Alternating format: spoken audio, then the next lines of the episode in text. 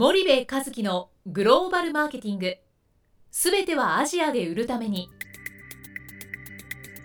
ポッドキャスト森部和樹のグローバルマーケティング。すべてはアジアで売るためには過去10年間で1000社以上の海外展開の支援を行った森部和樹がグローバルマーケティングを分かりやすく解説します。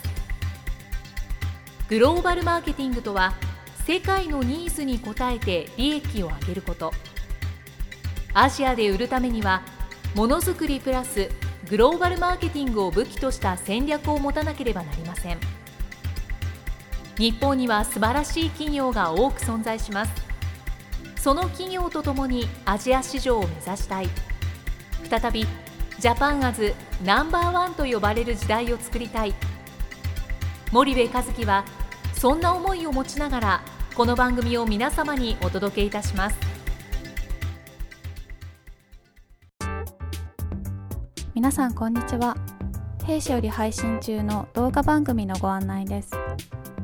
弊社ではスパイダーチャンネルという無料動画番組を配信しております。この動画番組は日本企業の海外販売チャンネル構築のノウハウを無料でお届けする番組です。またグローバルビジネスに関するさまざまな情報もお伝えしています。毎週火曜日金曜日の週2回配信。iTunes 内ポッドキャストにてご覧いただけます。iTunes にて番組タイトル名スパイダーチャンネル。大文字で SPYDERCHANNEL と検索ください自動で最新動画がお手元に届く購読手続きが行えます。ぜひご覧ください。皆さんこんにちは。ナビゲーターの小林真也です。えー皆さんこんにちは。森部和樹です。はい。森部さん本日のポッドキャストの内容なんですけども、はい、えっとまあちょっとシリーズ化してるかもしれないんですけど、うん。えっとナビゲーター小林が気になったうん、記事シリーズということで、シリーズ化してるよそれ、シリーズ化してますか？ね、うん、最近やってなかったですねそれね。そうですそうです。はい、ちょっとここで再び、うん。あの復活ということで、気になったニュースがあったと。そうです。でまた私がはい。興味深い記事をはい。発見いたしました。はい。はい。でちょっとご紹介させていただきますと、はい。ちょっと2018年の8月の記事にはなってしまうんですけども、うん。うん。えーダイヤモンドオンラインの記事ですね、うんえっと、タイトルなんですけども、はい、えー昭和というレガシーを引きずったうん、平成30年間の経済停滞を振り返るはい。ということではい。ちょっとなんかあの5月1日にはい、あの新元号のうん令和をうん、迎えたということで、去年の記事だね。そうですね、ダイヤモンドが他社に先駆けてうんうんうん。令和に変わる変わるって直前騒ぎ始めるからもっと前にちょっと言っとこうと思ってそれ記事にしたんだろうね。そうですね。うん、でまあ平成30年はい。の経済停滞を振り返るということで、はい。まあ、ちょっとあの記事の内容と、うん、まあ振り返って。振り返ってうん。見てみまして、うんであとすごいあの一番衝撃だったのがですね、えっと世界の時価総額ランキングというのが平成元年とはい。平成30年で、はい。えっとちょっとランキングの企業ですねはい。比較して図があったんですけども、はいはいはいはい。ちょっとそちらちょっと衝撃受けたんですけども、まあ、平成元年では日本企業が、えー上位50社中32社はい。ランクインしているということ。で、それがですね平成30年になってうん。日本企業はなんと 50, 50社中1社のみうん。ということで、うんうんあのトヨタでしょ？トヨタです。そうですそうです、トヨタなんですけども、まあ、なぜこう平成元年から平成30年にうん。時代が流れ、こうなってしまったのか。うん。またその令和を迎えて、うん。今後日本企業は、うん。まあ、どうなっていくのかうん。ちょっと森部さんの方からお話しいただけますでしょうか。ね。はい、これねまああの僕もあの講演なんかでこの話はよくしてきてるんだけどそね。の時価総額というよりかはまあ競争力が低下してる話とか、あとフォーチュンの500に入ってるとか入ってないとかっていう話をよくするんだけど、はいまあね、このね、平成元年と平成30年、本当にちょうど今、これから令和に変わる中でね、はい。ちょうどタイミング的にも良くて、うんうんうんいろんなね、経営者もね、はい。この話するんですよ、よく。うん。あそうなんですうん、この間ね、クレディセゾンのね、はい。リンノさんもね、はい。この話を、あのしてた。うん。あ。うん。たまたま。お会いした時に、はい。あの永久不滅ポイントのクレディセゾン、はい。知ってるでしょ？もちろんです。あのアメックスのね、はい。あのリンの社長があのこの話をしてたんだけど、うんまあそうなんだよね、うんすごく分かりやすくて、で結局、そのここに目の前にこのダイヤモンドの記事で、はい。まあ、表があるわけなんだけど、はい。平成元年世界時価総額ランキング1位から50位と、平成30年の世界時価総額ランキング1位から50位と、はい。で平成元年がこれ日本企業32社、はい。アメリカ企業が15社、はい。イギリスが3社と。はい。でそれがあー平成30年だったら日本企業は1社になっちゃったよと、うんでえーアメリカは実は31社増えてますと、うん15社から31社に増えていて、うんで中国はい。うんみたいな会社が出てきてると、はい。7社ランクインしてるんだよね、うんだからまあ一つはまああの中国の台頭っていうのはやっぱり大きくて、えーやられたよね、この30年間でね、昔知ってる ?15 年ぐらい前まで日本企業は、日本は中国企業安かろう悪かろうってバカにしてた今ではいろんなものが中国でしょ。で、これ問題なのが、そのはい。コモディティみたいな、はい。えっ、と、ものだけではなくてね、ハイテク産業も中国だからね。うん例えばアリババ、テンセント、はいはいはいはい。WeChatPay の方が圧倒的に、進んでるし、はい。あの SNS コミュニケーションツールだって WeChat の方が圧倒的に進んでるし、e コマースだってアリババの方が、はい。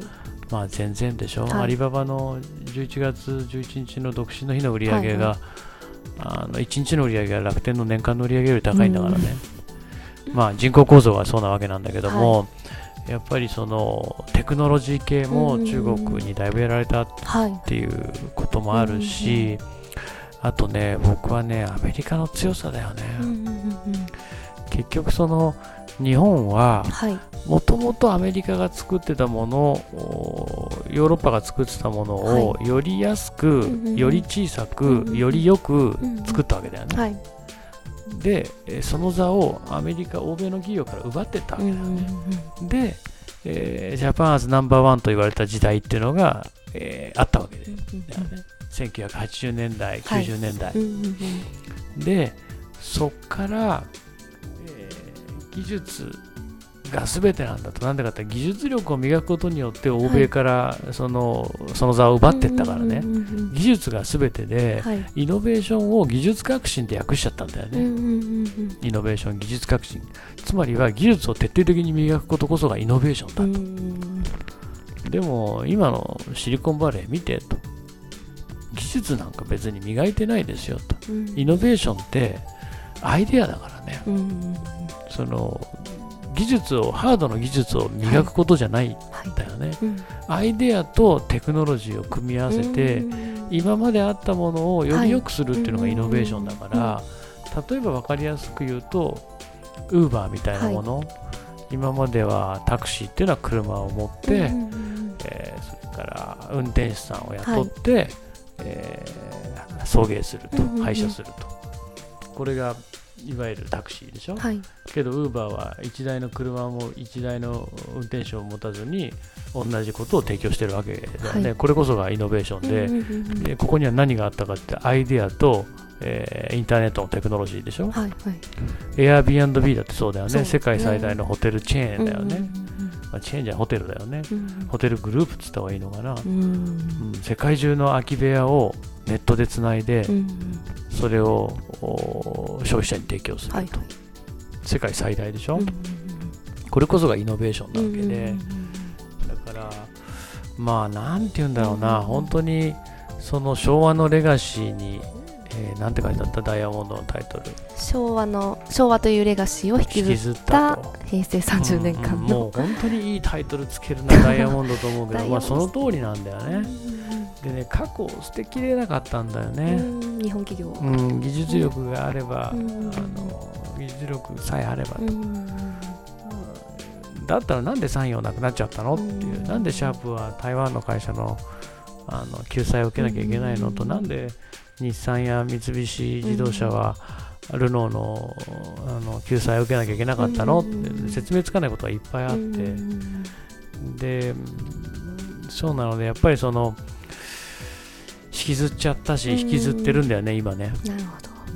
うん。でこのさ、えっと、平成元年の時価総額ランキングと平成30年の時価総額ランキングも、今こうして見てもね、うんなんとなくこの30年間でうん。我々なんとなく気づいてるから、うんうんうんなんかもう慣れちゃってるでしょ？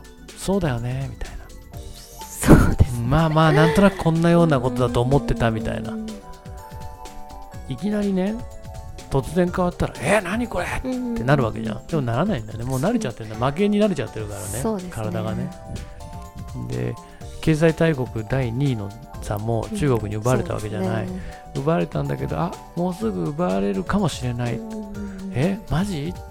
あ奪われそうだ。あ奪われた。あ奪われちゃった。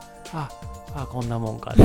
もう慣れちゃってるね。3位の座にねだからねこれね平成から令和に変わったからっつってね、い、きなりなんかね急に良くなるかってならないからね、何かを大きく変えないと、自らの動力で、うん右に流れてた川の流れプールの流れを左にぐーって自らの動力で変えないと難しいですね。変わんないからね。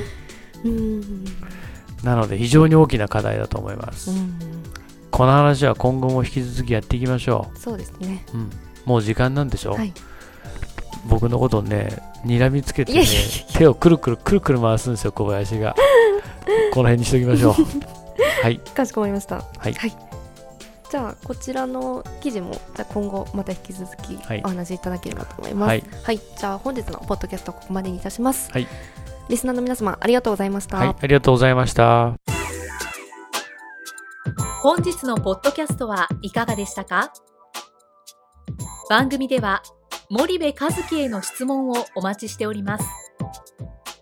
ご質問は podcast アットマーク spydergrp.com ポッドキャストアットマークスパイダー grp .com までお申し込みください。たくさんのご質問をお待ちしております。それではまた次回お目にかかりましょう。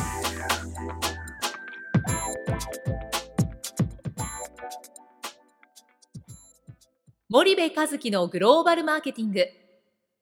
この番組はスパイダーグループの提供によりお送りしました。